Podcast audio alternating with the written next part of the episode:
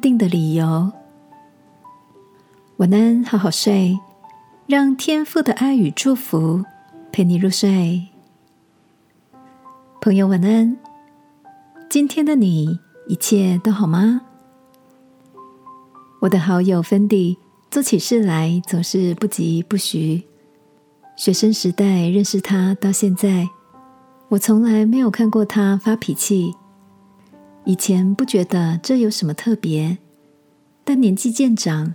看到他在经过现实压力的洗礼之后，仍旧能保有如此平和的性格，突然觉得这是一个很值得学习的特质。我好奇的问芬迪：“遇到难以掌控或受不了的事，难道你都不会焦虑或生气吗？”芬迪笑着说：“我当然也会有自己的情绪啊。”只是波动起伏的程度，在旁人眼中看来，都是在平稳的范围内。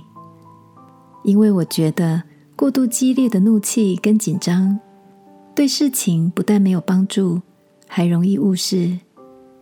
如果保持思绪清晰、淡定，反而有助于思考和解决问题。听着芬迪的分享，我想起圣经诗篇里的一段提醒。当止住怒气，离弃愤怒，不要心怀不平，以致作恶。亲爱的，遇到不如意的事时，你是不是也能够理性看待，平心静气的面对呢？今晚，让我们一起来到天父面前，把烦心困扰的情绪都交托出来，求天父赐下平静的心情。和怡然处世的智慧，